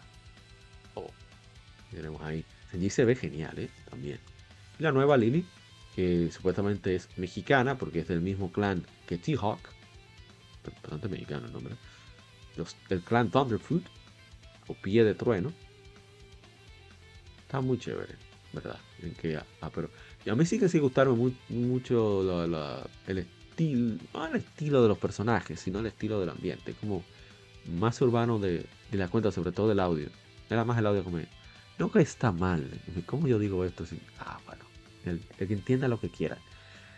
Street Fighter 5 se sentía como una celebración del juego y una majestuosidad, por lo menos en lo sonoro, apto para, tú sabes, por lo menos en mi caso, que me gusta mucho la música sinfónica real, o sea, grabada con orquesta, era un audio exquisito. Street Fighter 5, o sea, el tema de Ryu, el eh, tema de, de, Ken, el tema de, de, de, de Guile, eso eran cosas que yo me lo ponía para trabajar, incluso para, para cuando estaba haciendo, preparando algo del podcast, porque es un sonido que mezcla perfectamente, se puede llamar casi neoclásico, porque tiene instrumentos de rock pero está la orquesta, como, como brilla la orquesta, una, orquesta de violines. Una orquesta completa, de hecho. Pero no sé, Pero eso, son, eso no tiene nada que ver con la calidad del juego, simplemente mi preferencia personal, así que no, nada que sea relevante ahí. Ahí está Sanjif. Muy duro se ve GIF. Ahí tenemos a Lily, de México, y dándole lo suyo a Blanca, le dio justo en las pokebolas aparentemente. Me parece extraño cómo permiten que sea. Mira que eso es sí, sí, sí. Recuerdo que ese es un juego de, de pelota de Azteca o Maya, no recuerdo los dos. Pues, disculpen la ignorancia. Pero me parece muy extraño que permitan herramientas en Street Fighter para pelear. No sé. Me, me sorprende, sinceramente. Ahí está, miren, usando la cabeza como su tío, qué sé yo, su padre, que, lo que sea, el T-Hawk. Muy interesante me parece eso. Digo, no sé, estoy hablando tonterías. Pues mira, ahora vamos a ver a la mami, la verdadera, la única. Ay, la hermosa Kami. Tienen excelente la, la, la fisionomía. Trabajada Capcom, estrellas en eso. Capcom nunca se pierde, ¿eh? jamás. Esa gente no barajan con eso. Los japoneses ah, con la estética no relajan. Miren qué bien se ve Kami, Dios mío. Bien, vamos entonces a lo siguiente para mirar la belleza de Kami. Vamos ya casi culminando con las efemérides. Y con las efemérides que me informen. Siguiente información, es culpa de Kami y Chun-Li. Baldur's Gate 3 se lanzará para PlayStation 5 junto con su previamente anunciadas versiones de PC y Mac en Steam y GOG. El 31 de agosto anunció la desarrolladora Larian Studios. El RPG de siguiente generación, lanzado como Early Access para PC el 6 de octubre de 2020. Fue igual.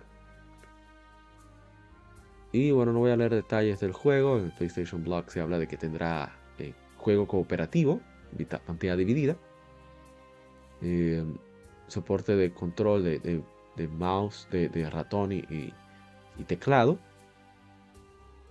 Pero no sé si para PlayStation. Ah, sí, lo tendrá para PlayStation también, aparentemente. Y bueno, luego hubo todo un, detalle con respecto al juego.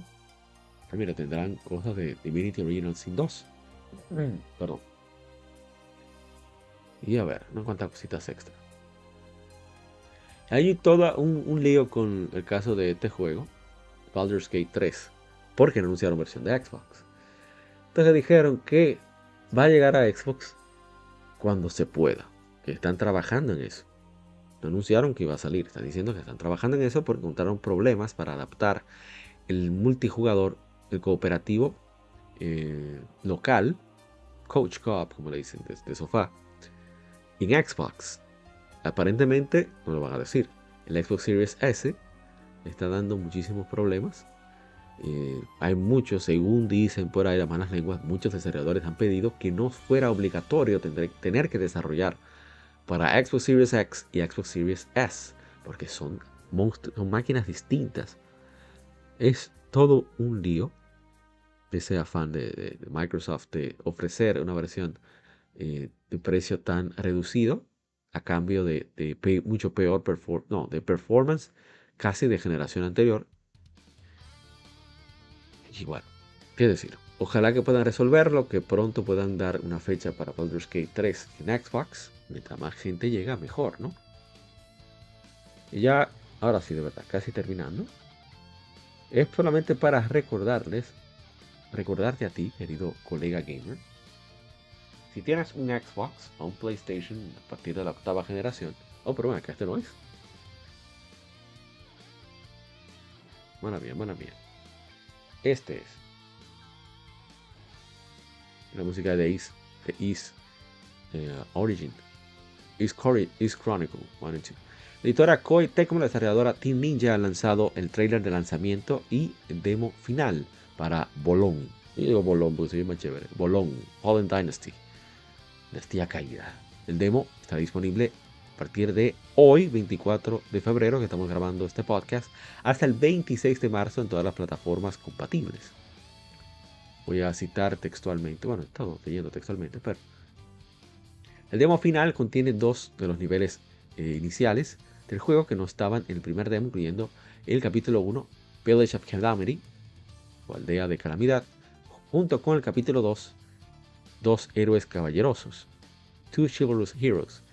Ambos capítulos eh, muestran combate electrificante y, eh, peleas intensas de un de una fantasía de los tres reinos plagados de demonios y un soldado anónimo de la milicia lucha, se abre paso a través de hordas de enemigos y soldados enemigos también, de monstruos y soldados enemigos en este thriller de la parte final de la dinastía Han. Multijugador online está disponible en el demo, pero al transferir la data concluida de los tres niveles previos del juego principal, los jugadores ganarán el casco del dragón eh, naciente sería en el lanzamiento del juego. Bolón, Bolón. Público americano sabemos que Bolón. Bolón, no, Bolón. Fallen Dynasty saldrá para PlayStation 5, Xbox Series, PlayStation 4, Xbox One y PC a través de Steam y Microsoft Store el 3 de marzo en todo el mundo. También estará disponible a través de Xbox Game Pass. Si tienes Game Pass, tienes Xbox o PC, dale durísimo a Bolón. Bolón, lo máximo. Está muy duro Bolón, ¿eh? No hay forma. Yo voy a ver si puedo jugar ese demo. Voy a pasar muchísima vergüenza porque me van a matar miles de veces. Pero vamos a darle chance. Team Ninja ha retomado la forma. Y la verdad es que esto me llama mucho la atención porque me siento, voy a ponerme a leer a lo que descarga el demo o a lo que me animo a jugarlo. Voy a ponerme a leer a Kingdom. Kingdom es uno de los mejores mangas que se han lanzado en los últimos años. Muy extenso, pero tiene unos detalles riquísimos, aunque claro, tienen sus toques de fantasía, de precisamente este periodo. Bueno, no este periodo, sino al inicio de este periodo de los tres reinos. Así que yo voy a ver si entro en ambiente con eso. Me gusta mucho eso de, complementar la experiencia de juego con, otro medio. Y bien, vamos a ver la penúltima información Y decía Nintendo no estará presente en el E3 2023, informó la compañía en una declaración o éxito textualmente. Nos acercamos, eh, bueno, nos acercamos a nuestro involucramiento en cualquier evento en una base, en caso por, chequemos caso por caso y siempre consideramos varias formas de eh, interactuar con nuestros fans, dijo la compañía. Sigo citando. Desde, ya que el, año, el, e, el, show del E3 este año no, eh, no, encajaba, no encajaba con nuestros planes. Hemos tomado la decisión de no participar. Sin embargo, hemos estado y continuaremos eh, apoyando, siendo apoyando, perdón, a la ESA, System Software Association, Asociación de Software de Entretenimiento, y a la E3. Cierro cita. La confirmación viene después de un reporte de IGN en enero, citando que de varias fuentes fiables o conocidas que ni Sony, ni Microsoft, ni Nintendo tendrían el show de este año. Bueno, el 3 ahora sí, está cada vez más feo. Bueno, lo que hablamos de Baldur's Gate, que mira, lo comenté ahorita, pero vamos a ver las declaraciones oficiales. Y nos dicen, Después de la, declaración de ayer, eh, Baldur's Gate 3 se lanzaría para PlayStation 5. La fecha, día y fecha para las versiones de PC y Mac, 31 de agosto. Larian Studios, el manager de, comunicaciones de Larian Studios, Molly Carroll, ha, eh, ha, dirigido a ciertas preguntas concernientes a la potencial versión de Xbox Series del juego. En una publicación del subreddit de Baldur's Gate 3, Carroll dijo que la versión de Xbox Series para el juego está trabajándose. Ha estado trabajándose por cierto por un tiempo, pero que Larian Studios ha tenido problemas técnicos.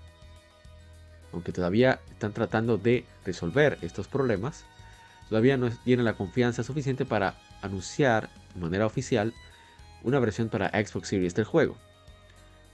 Cito textualmente, no me gusta anunciar nada hasta que estemos listos, pero no queremos, porque no queremos eh, esperanzar a la gente hasta que podamos cumplir. Bueno, ahí está ahí toda una cita, pero no vamos a pasar por eso. Y ojalá que puedan resolver. Además lo van a resolver. Pues no, no parece, parece un estudio comprometido. Cuando el estudio está comprometido, la gente está comprometida, logra las cosas. Dice, eh, ah, mira, no leí lo que dijo Junior Polanyi, que eso va para el examen de la Universidad de Zareto. Qué bárbaro. Bueno, vamos entonces a dejar hasta aquí el Game, el game Informe, ¿eh? que ha terminado el podcast. y continuaremos con las infemérides, así que no se muevan, ya regresamos. Vamos a una pequeña pausa. Así que nos vemos en un instante.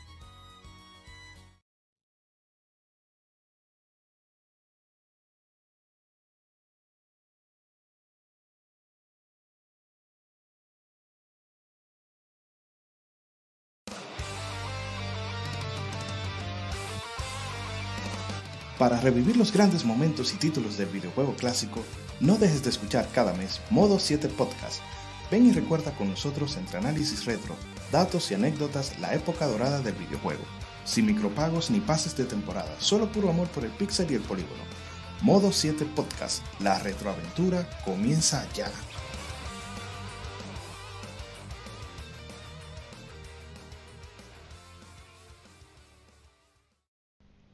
Los cómics no son solo superhéroes y el manga no es solo muñequitos de pelea. Existe un lado más profundo de estas industrias, y no hablo solo de Japón y Estados Unidos, sino de todo el mundo. Para explorar la cultura cómic te trae el mejor podcast de historietas de República Dominicana. Ya sea cómics, manga, band de cine, paquitos o como les llames, todo es parte del noveno arte. Así se llama el podcast, por cierto. Acompaña a grandes entusiastas de esta fascinante forma de contar historias. Cultura Comic presenta Noveno Arte. Búscanos en el canal de YouTube de Cultura Comic y cada domingo te traeremos un nuevo capítulo de Noveno Arte. ¿Quieres descubrir lo nuevo en el mundo de los videojuegos o redescubrir clásicos? Síguenos en Twitter, GameEffectMX, tu revista de videojuegos digital, con noticias, reseñas y lo mejor del mundo del gaming.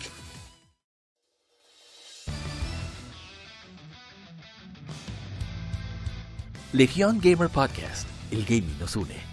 Somos un podcast enfocado en videojuegos que converge actualidad con las noticias más relevantes y títulos que experimentamos entre episodios, sobre todo aquellos de nicho, discutiendo temas atemporales con invitados, así como juegos de aniversario quincenalmente, conjugando datos concretos con la opinión de quienes participan. Estamos en redes sociales como Legión Gamer RD no olvides revisar hashtag GameFemérides para dejar tu opinión de tus títulos favoritos para que participes en el programa. O en Lectura Gaming, donde leemos revistas o artículos especializados en videojuegos en vivo a través de YouTube. Actualidad y atemporalidad gaming en un mismo podcast. Legión Gamer Podcast. El gaming nos une.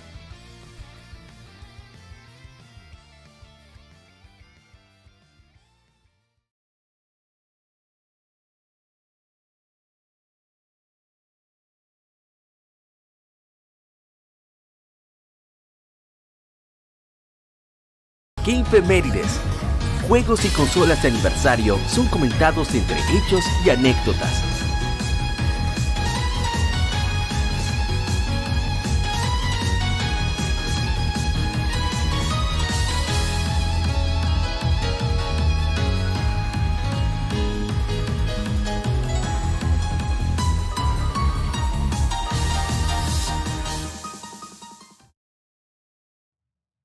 Tal, colegas gamers? Oye, ¿qué tal? Gracias por acompañarnos y no haberse ido después de esta pausa.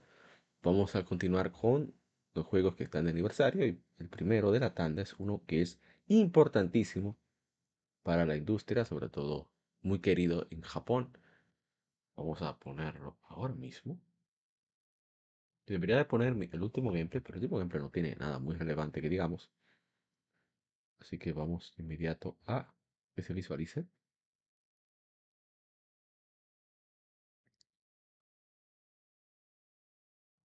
Trata de Dragon Quest 3. Ese juegazo. A ver si. Cabo me ayuda. Excelente. Y se reinició. Voy a ver, a ver.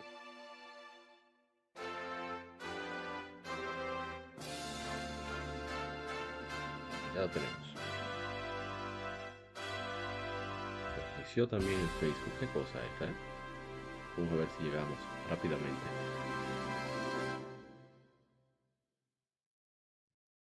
el problema de las tablets no son confiables al final. Pero bien, hace 35 años se lanzó nada más y nada menos que y qué bello ese tema maestro Koichi Sugiyama cuando Cátedra Hace 35 años se lanzó Dragon Quest 3, The Seeds of Salvation. Las semillas de la salvación.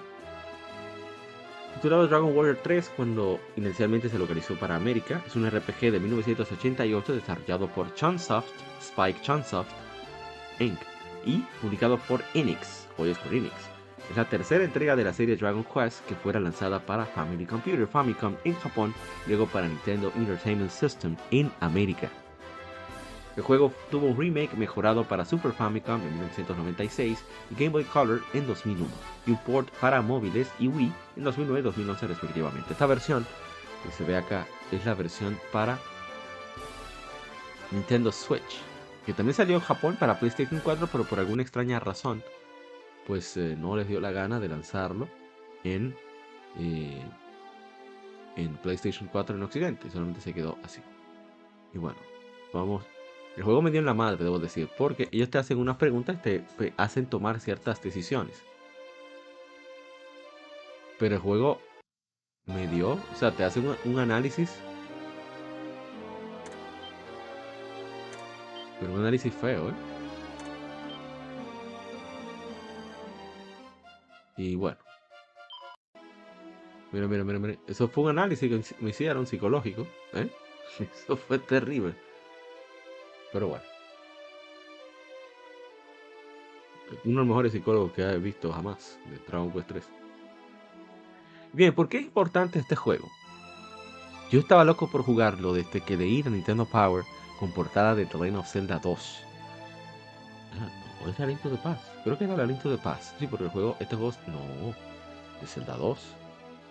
Creo. Debo revisar. Pero ¿por qué me interesaba tanto este juego? Porque así hace muchas referencias a los dos primeros. Porque esta es la, la precuela de la precuela. La precuela del primer juego. Tanto los protagonistas de Dragon Quest como de Dragon Quest 2 son descendientes de este personaje, Erdrick. En, Japón se llama Loto, Roto, como quieran llamar. Y de hecho, el, el Dino Daiboken, las aventuras de Fly, como se llamaba en México, o Dragon Quest, Dino Daiboken, eh, aventuras de Dai. Dai es, se basa en este personaje, en el protagonista de Dragon Quest 3, Erdrick.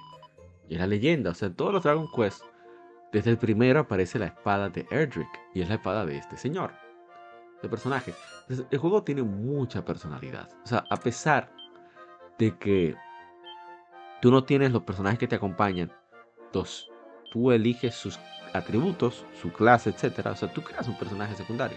Tú tienes el atributo de héroe solamente.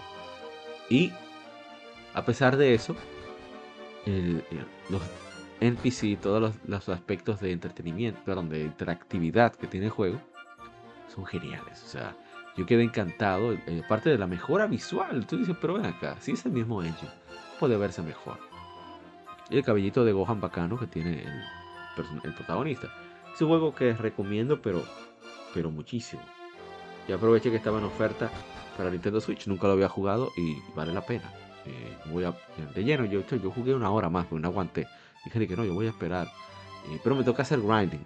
Eso lo, lo- quizás lo que a muchos les puede molestar es que a diferencia de los dos anteriores, aunque el anterior, los anteriores sí requieren su grinding, pero aquí te lo está exigiendo desde el principio. Ya veremos cómo, cómo solventamos ese obstáculo. Voy a ir jugándolo de manera casual, de cuando en cuando. Y bueno. A ver, dice Armada Gamer RD, "Ese dis- este diseño grita a Akira a voces. Bueno, es que él es realmente el diseñador de personajes de Dragon Quest, desde la primera entrega. Que, bueno, como pueden ver si pongo la creación de personajes, aquí introduce Rey, me dice lo que tengo que hacer, cuando está en peligro. Bueno, uno puede depositar los personajes y después decide. De hecho, eso fue lo que yo hice. Decidí, no, acá no, no. Mi, mi party tiene que ser de damas. Varón solo yo. Yo lo hice, estoy buscando a ver cuándo fue. Ahí está, estoy haciendo lo mismo. Bien. Vamos entonces con el siguiente. Para ir acelerando.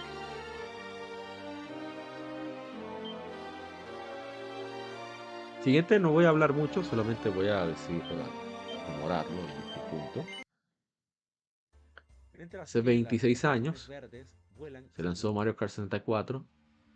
Nosotros le, para, le hicimos, pusimos de fondo de audio la lectura gaming de la entrevista que le hicieron al equipo responsable de Mario Kart 64. Muy, muy entretenida, muy interesante, muchos detalles eh, particulares en esa entrevista. Así que eh, chequen, chequen, o sea, así mientras se ve el gameplay se escucha perfectamente eh, la, lectura gaming en esa ocasión. O pueden buscar también la lectura gaming si les interesa más esto. Cada quien decide.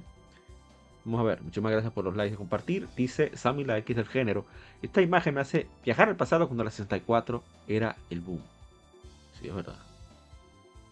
Muy, muy nostálgico. Bien. Vamos a ver, a ver, a ver. Siguiente juego inmediatamente. Ah, no, espera. Tiene que haber más por ahí. Ah, hace 8 años fue lanzado Rompa Trigger Happy Havoc. Y en América, vamos a ver si tenemos un comentario o no.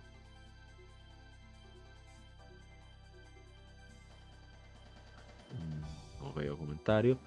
No voy a comentar sobre Danganronpa, una novela visual bastante interesante, eh, recomendable también, muy buena calidad. A ver qué tenemos de Danganronpa, Danganronpa, no tenemos nada. También se lanzó hace 8 años Tolkien, The Age of Demons, que un juego muy sólido a falta de Monster Hunter, Omega, Omega Force, Omega Force quiso pues, capitalizar, sacarle provecho esa situación de que no había en PlayStation Vita nada parecido a Monster Hunter, decidieron tomar las riendas. Hicieron un juego muy interesante. Wild Hearts viene de aquí, de, de de hace 8 años. No, esto es de 9 años. Este año lo puse mal el tiempo, en mi opinión. Debe, tener, debe ser 9 años. A ver, a ver, a ver. Tenemos comentarios. Dice el hermano, bienvenido Méndez. Saludos, mi hermano. Rico, carajo, tengo que probarlo. Siempre me hablaron de este juego cuando estaba en auge Monster Hunter. Sí, tiene su, su parecido. Es cierto. A ver qué más tenemos. Ah, este sí tiene gameplay. Está como al revés el gameplay, pero bueno. Somos gamers. Claro, ahí va a comenzar la lectura gaming.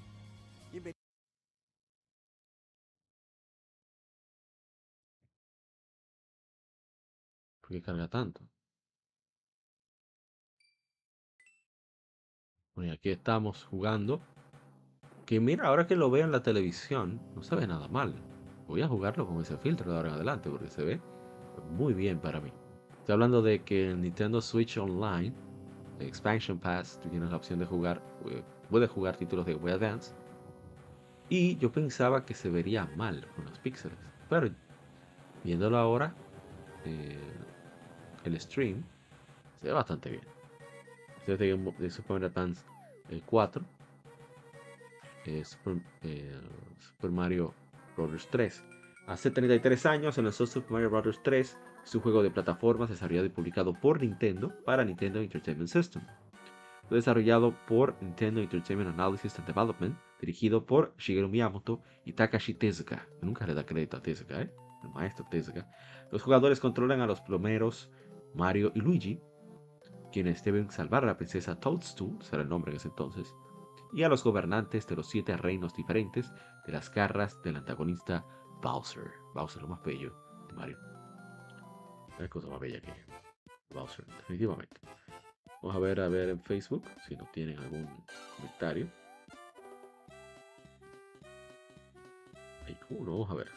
Dice Paco Ríos, mi juego favorito de toda la historia. ¿Y qué juegas? ¿Eh? Juegazo, pero, pero feo. Terrible. ¿Qué nivel? ¿Cómo pudieron hacer eso? ¿Eh? Un 88. es una locura. También hace 15 años se lanzó Lost Odyssey. Es un RPG japonés. Ah, pero estoy leyendo. De Xbox 360. Este juego que más me interesa de Xbox 360. Todavía hasta el sol de hoy. De Xbox en general.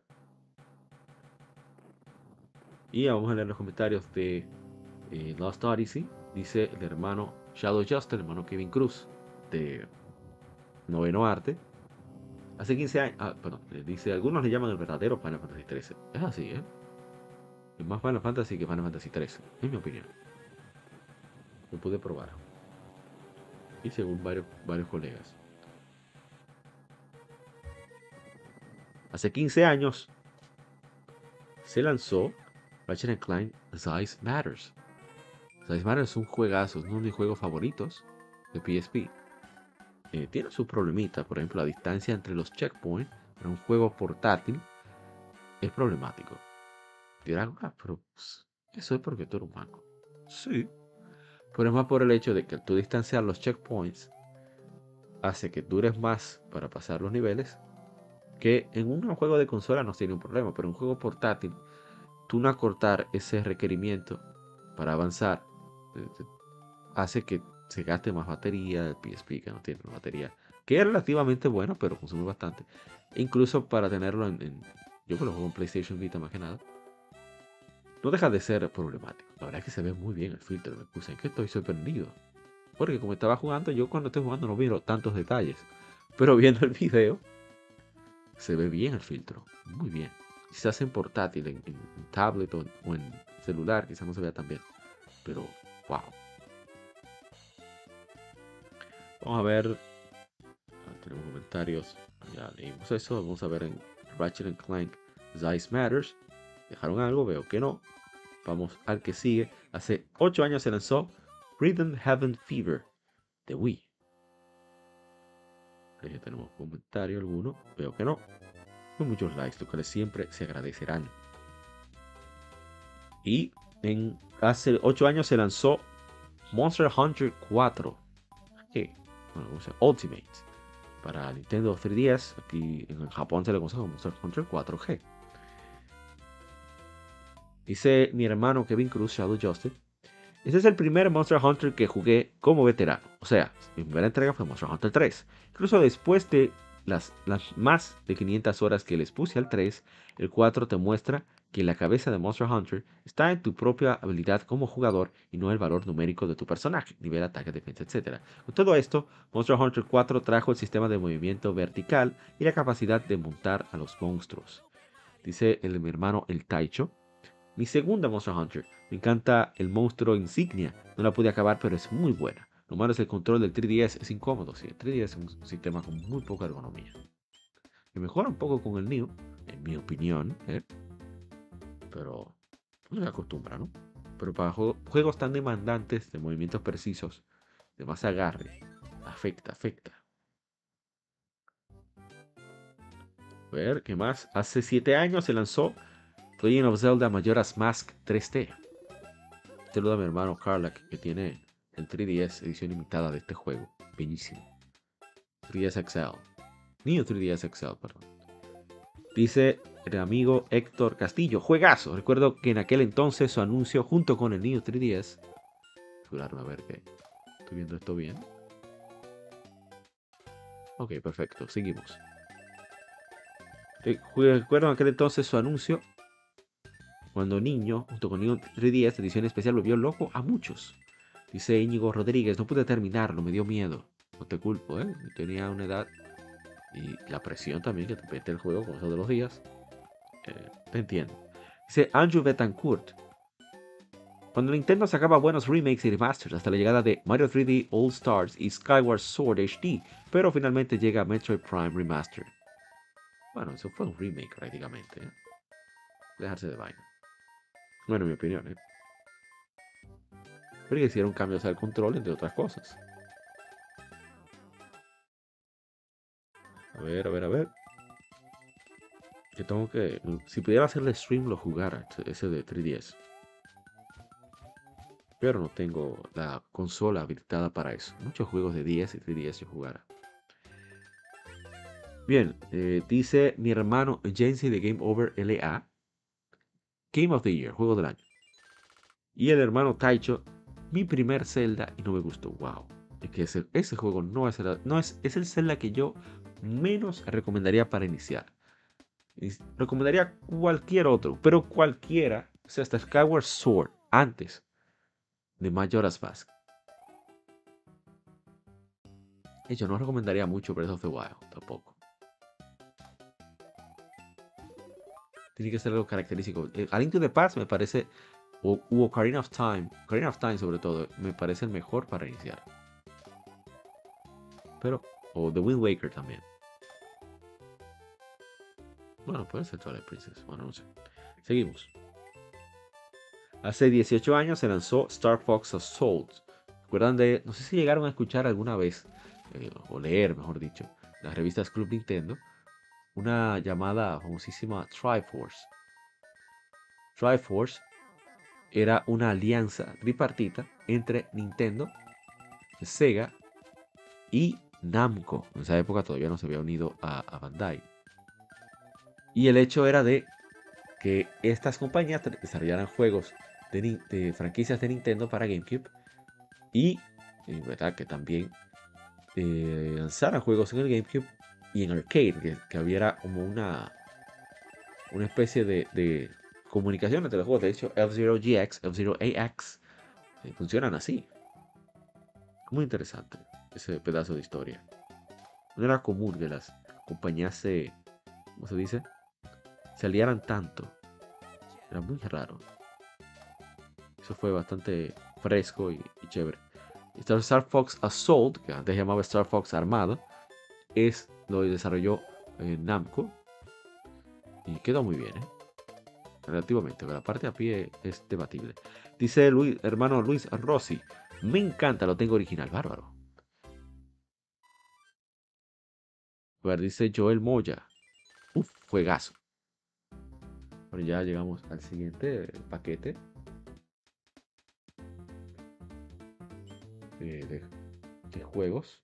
Mencionar.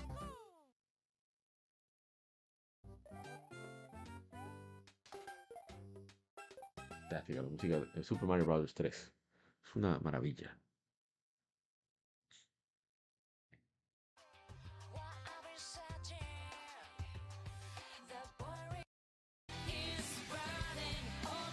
Música del maestro Noriyuki Iwadare. Hace 17 años se lanzó Grandia 3. Es un RPG desarrollado por Game Arts y publicado por Square Enix para PlayStation 2. En América fue lanzado en febrero, en febrero de 2006. Luego fue diseñado por muchos miembros de los juegos anteriores de la serie, así que incluye muchos de los elementos de los mismos, por ejemplo, un sistema de batalla más rápido y dinámico. La música del juego estuvo a cargo del maestro Noriyuki Iwadare tiene la canción de apertura In the Sky, interpretada por la artista japonesa de pop y rock, Miss. No hay gran cosa de la canción, pero está ahí. Pero la música del juego está muy, muy buena. Dice Tony Anthony, aún lo tengo, es el primer RPG que utiliza Tag Team Attacks. Qué pena que lo dejaron olvidado en el PlayStation 2. También tengo a Grandia Extreme.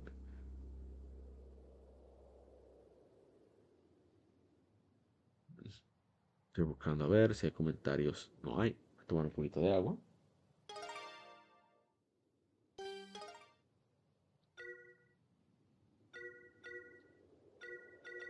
Este juego fue algo aleatorio. Este juego, perdón. Muy aleatorio. Que mi padre eh, me dijo, mira, está viendo un juego aquí.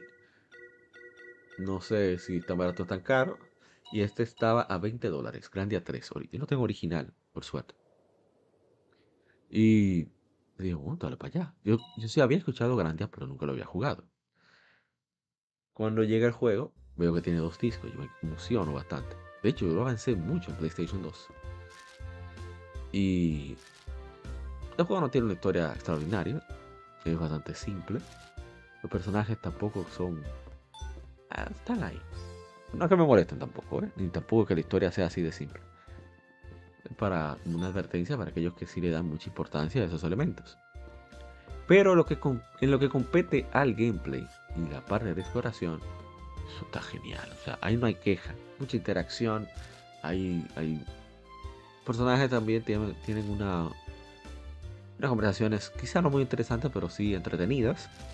Y los diseños de los dungeons, cómo enfrentar a los enemigos, el hecho de ejecutar los combos aéreos, o sea, eso es una locura de juego. Es de los RPG más sólidos que hayan podido verse por ahí, ¿eh? Y bueno, voy a tratar de poner gameplay del combate un poco antes de pasar al siguiente juego. Bueno, que es cuando se consigue el avión. Y el juego se ve muy bien. De hecho, el juego se ve tan bien que fue lo que hizo que Sakura contrataba, contratara a Game Arts para la parte técnica de Super Smash Bros. Brawl para Wii U. Digo, bueno, si esta gente hicieron eso con PlayStation 2, ¿qué no harán con Wii? Fue bastante bien. Vamos a buscar el pleito. ¿Qué pleito que queremos? Aquí nos estamos en baraje, que cinema, que habladero. Ganan bastante en estos juegos. ¿eh? A pesar de que supuestamente lo más divertido es el gameplay, tengo que admitir que es un afán increíble.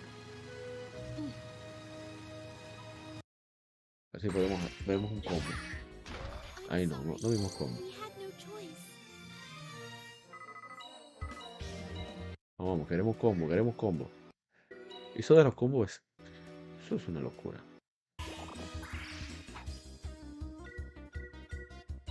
Viendo a ver si se cancela algo.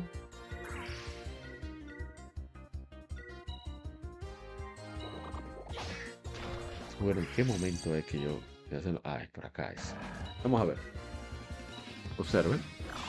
Y ahí comienza el ataque. O sea, tú tienes que pensar en hacer un ataque, digamos, de comillas crítico, más fuerte. Y tienes que tomar el ritmo. ahí en la en una ruleta que está a la izquierda se puede apreciar cuándo van a hacer los movimientos cada personaje. Hay un momento donde cuando va a tocar el turno está el momento de carga. Entonces los ataques físicos tienen prioridad. Cuando puedes hacer un ataque que levante al oponente y captas el ritmo, el tiempo, para que otro compañero de, digamos, de, del party pueda atacar. Y más compañeros se pueden también sumar y ese combo sigue y, es súper emocionante cuando eso sucede. Es, es la, divertido de Grandia 3 es eso, aparte de toda la exploración y demás que tiene. ¿eh? Está disponible solamente a nivel en digital oficial en el store de PlayStation 3. Yo lo compré hace tiempo, estaba muy buen precio, pocas veces que Square Enix ha bajado el precio. Pero como la música es muy buena. Eh, los gráficos quizás se ven medio coa, pero considerando todo lo que tiene, se ve muy bien. Debo de admitir. Y bueno, vamos entonces a ver qué más tenemos en. Este es el último que vamos a presentar así. Miren qué divertido. Cada uno tiene acciones diferentes, cada personaje. Bien, ¿qué más tenemos? Hace 12 años se lanzó Dragon Quest 6 para Nintendo 10. Tremendo juego también. Todos los Dragon Quest principales son joyas. Aquí tenemos comentarios Facebook. Y tenemos dos comentarios. Dice.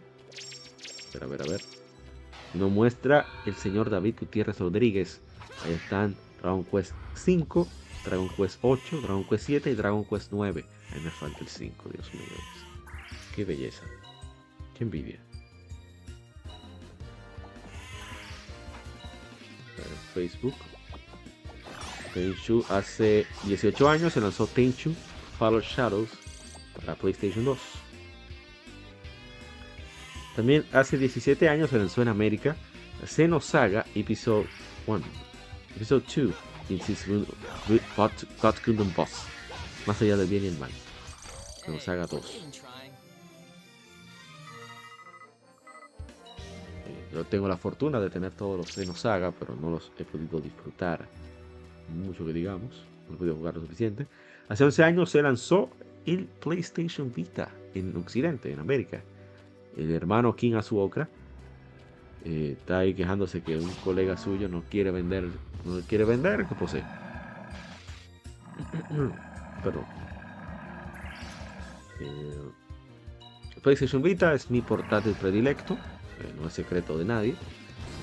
hicimos un especial, mi hermano, con mi hermano Nintemax, también mi hermano Rixosan, estuvieron por acá en el podcast, muy entretenido, una conversación con anécdotas, datos, muchísimas cosas que,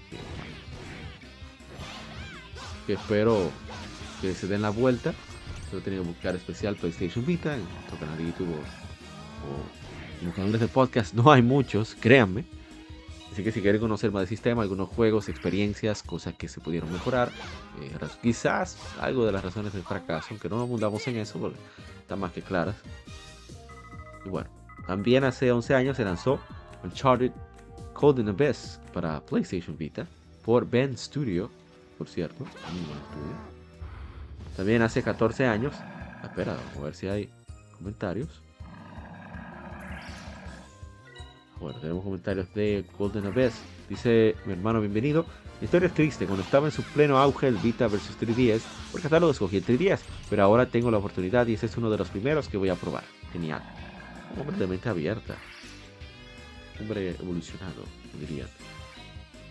Hace 14 años se lanzó Fire Emblem Shadow Dragon para Nintendo 10. Vamos a ver los comentarios. Dice, bueno, Lula Payne pregunta si es buena la saga.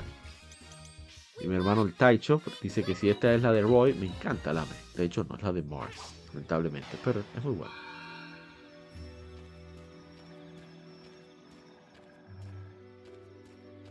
Y vamos con el siguiente. Hace 13 años se lanzó Ace Attorney Investigations, Miles Edgeworth, que me corrigieron que tenía la portada equivocada. No. Traté de corregirla en Facebook, pero no me dejó. Ya no te deja cambiar la portada, así que tuve que dejarla así.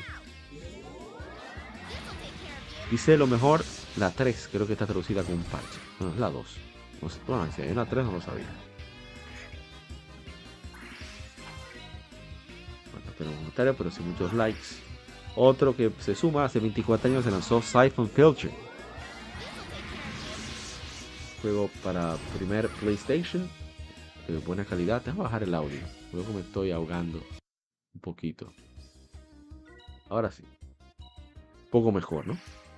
Bien. Eh, um, Siphon Filter. Puedo disparar a tercera persona. The Ben Studio también.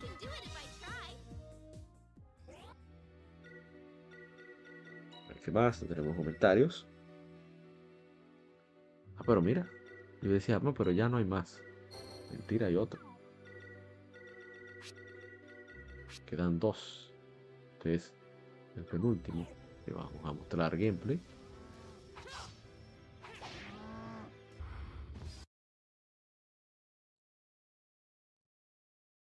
Y aquí vamos. Vamos a ponerlo inmediato ya en acción.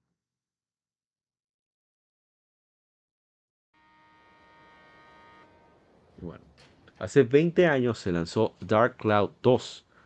Japón y Europa se conocen como Dark Chronicle. Es un RPG de acción desarrollado por Level 5 y publicado por Sony para PlayStation 2.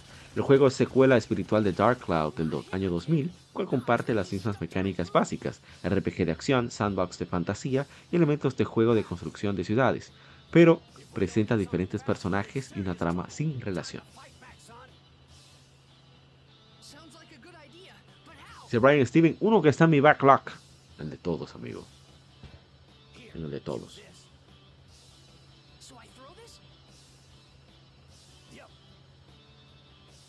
A ver. Tenemos comentarios, lamentablemente. Pero, ¿qué decir? Este juego, el primero no me llamó mucho la atención, luego el 2, vi, leí una reseña hace mucho tiempo, pero sé que era agradable lo que describía para mí, me llamaba la atención, y lo vi en oferta, unos 5 dólares por ahí en PlayStation Plus, perdón, en, PlayStation Store, porque está, está disponible para PlayStation 4. La ventaja. Y la verdad es que lo disfruté un montón. he podido jugar. Claro, uno de los juegos más básicos de Level 5. Pero me resulta eh, la palabra. Fui entretenido, o sea, no esperaba que fuera tan entretenido para mí. Me ha gustado mucho. Y Quiero decir, intento seguir jugándolo. Eh, la acción. Eh, este estilo level 5 no es una acción súper sólida, pero eh, tiene una variedad de comandos y uso de los botones que realmente es agradable. Y, se agradece que se haya hecho de esa forma. Y es, simple, aunque tiene unas reglas, las reglas que tiene el juego son las que como que terminan, porque tienes que descubrirlas. Ya sea que hay un Mimix o los Mimix te, te pueden, bueno, lo que he encontrado, te pueden llevar de un solo. Ya que otros, los mismos Mimics, son un lío.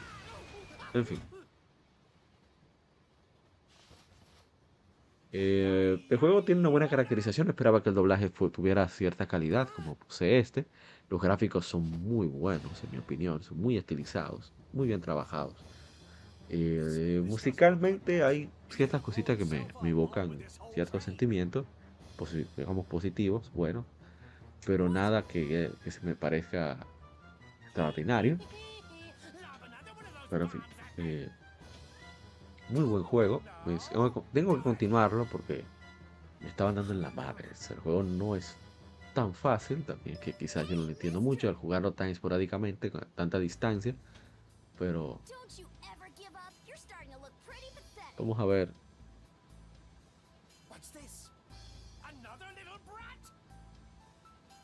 Eh, ¿Qué sigue? Ah, sí, vamos con el siguiente título. Hace 14 años se lanzó Dragon Quest V para Nintendo 10. Dragon Quest V Hand of the Heavenly Bride, considerado el mejor de la saga Dragon Quest por su guion tan emocionante, tan interactivo, tan único. Aquí tenemos comentarios. Creo que no. Hace 8 años se lanzó Strider. Bueno, creo que es hace. Sí, sí. Hace 9, creo. Strider Hiryu A ver. Dice el hermano Nando Bordas, excelente Metroidvania, mucha acción, buen pacing, o buen ritmo, controles intuitivos y gráficos, intuitivos y gráficos perfectos para lo que se quiere. Uno de, los, de mis juegos favoritos de los últimos 10 años. Hicimos muchas gracias y vamos a leerlo. Estamos leyendo, eh, hermano Nando Bordas. Continúa. Creo que lo que más me gusta del juego es que se presta mucho a dejar que uno invente cosas raras, vainas raras. Antes de conseguir el upgrade de los Gravity Jumps, que pueden ir en cualquier dirección, Solo con el doble salto yo llegué al tope de una antena, que está cerca del principio del juego, pensando que habría algo allá arriba. No había nada, pero ese no es el punto. Con paciencia y un poco de ojo crítico, que se puede hacer mucho de lo que hay que explorar para sacar el 100%. El juego es tan bueno que el proceso no se siente cansón ni aburrido. Yo no esperaba nada de este juego, suerte lo dieron en el Plus. Y lo que he podido probar eh, ha sido muy bueno. Me, Primera vez que lo probé no me gustó tanto, pero ya a medida que me acostumbré, lo empecé a disfrutar bastante.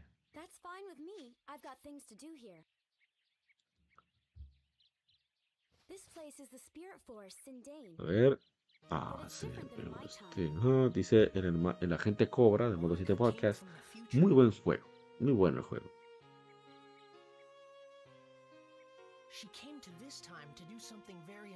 Y vamos con, hace 15 años se lanzó Apollo Justice, Ace Attorney.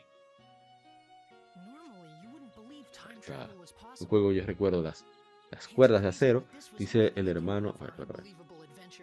Dice Shadow Justice, el guion de esta no fue tan fuerte, pero Phoenix nunca me decepcionó como personaje.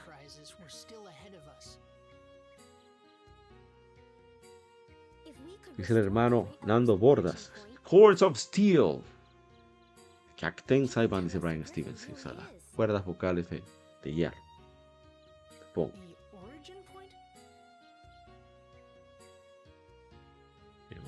Lo que sigue. Acá vamos a culminar.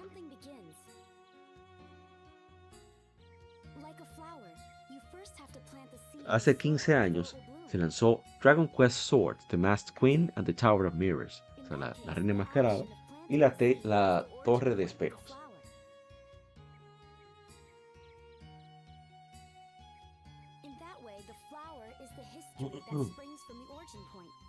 Es un RPG desarrollado por Genius Sonority y Aiding, publicado por Square Enix para Wii.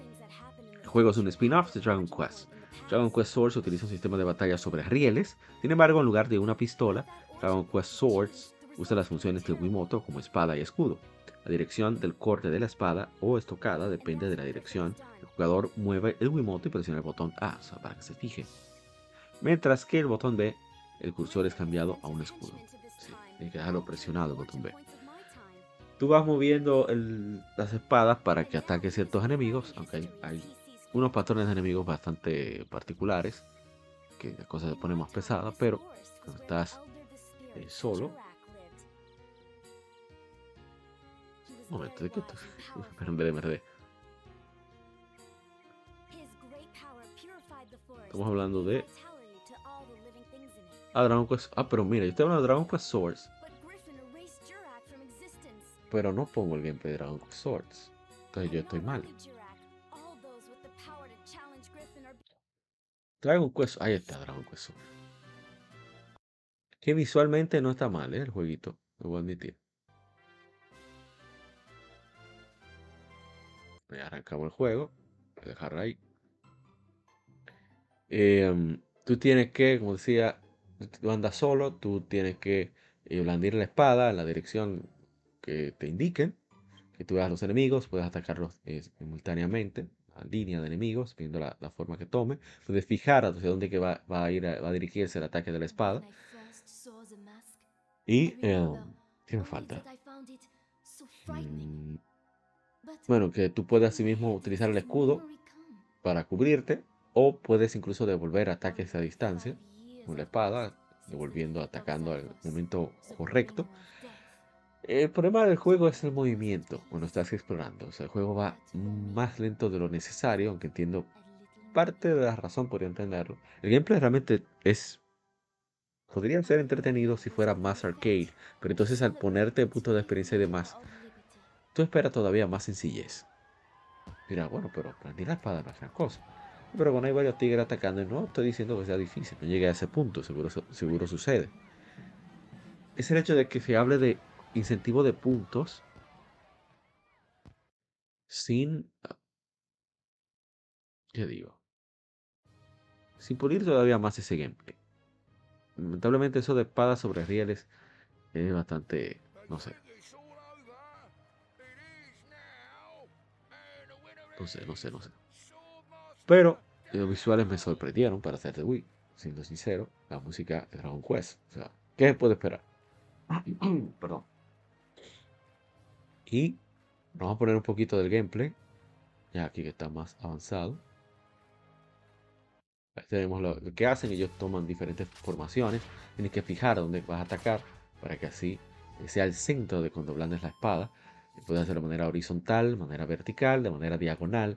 Y puedes hacer estocadas, thrusts, como se dice en inglés.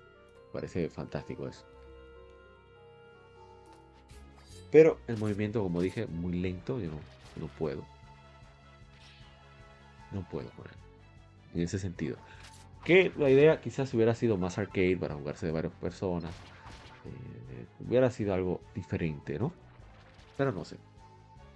No creo que vaya a darle chance al juego, sinceramente. No sé. Lo dudo mucho. Pero es una experiencia distinta. Querían aprovechar eh, el Wii, del Wii, para ver si metían este nuevo. Incluso fíjense que se llama Dragon Quest Swords, logotipos diferentes para el subtítulo. O sea que iba a ser una subsaga que de irle bien hubiera sido más apoyada. Por suerte, digo yo por suerte, no fue así. Todo lo contrario a Dragon Quest Monster Joker. Que, vende bastante. Pero bueno, que continúa. Pero esta no creo que se repita. Es una lástima. En el sentido de quizás para una secuela pulen mejor el juego, lo ponemos arcade. Eh, quizás eh, no se enfoca tanto en el aspecto RPG, aunque sí podría hacerlo. Pero incentivar sobre todo a jugarse co-op. Eh, no sé, no lo veo así.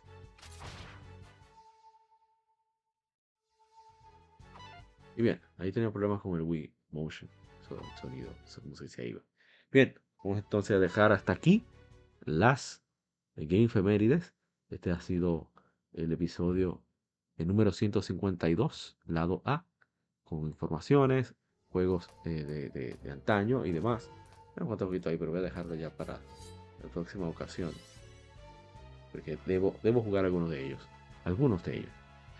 Soy APA, pueden escribirme a APA underscore rayita abajo Zaroso o a Legion Gamer RD, todas las redes sociales de Gamer RD, eh, Twitter, Instagram, Facebook. Estamos al pendiente, soy solo yo en verdad, pero si tienen alguna inquietud, alguna sugerencia, etcétera, etcétera, somos más que oídos. bueno, muchísimas gracias por acompañarnos. Eh, por lo menos hasta este lado A. Recuerden pasarse por el lado B, donde hablamos sobre cuál es el mejor Mario Kart según el agente cover de Modo 7 Podcast, la Jarzama de Retroact Entertainment y un servidor de aquí de la Gamer Podcast. Y tampoco olviden que en Juego Vanias, así se escribe J-U-E-G-O, B corta, A-I-N-A-S. Ah, perdón, dice vainas. B-A-I, B-A N-I-A-S, ahora sí. Juego Banias. En, en YouTube, pues podrán ver, eh, esa es una pequeña conversación que tuvimos. Estuve ahí presente, bastante divertido. Hacer, para crear un top 5. Me pesó muchísimo crear ese top 5. Yo no sé cómo. Bueno, en fin. Em, también chequé en Game Over LA. Es una página, gameoverla.com, es una página de videojuegos. Las reseñas, oye, son gente que juega. Son gente que juega. Son, gente que pone a inventar, ¿no? Pero bien. De nuevo, eh, gracias por llegar hasta este lado A. Nos dejaremos en el lado B. Y ese episodio número 152. Recuerden cuidarse mucho. Y que siga el vicio.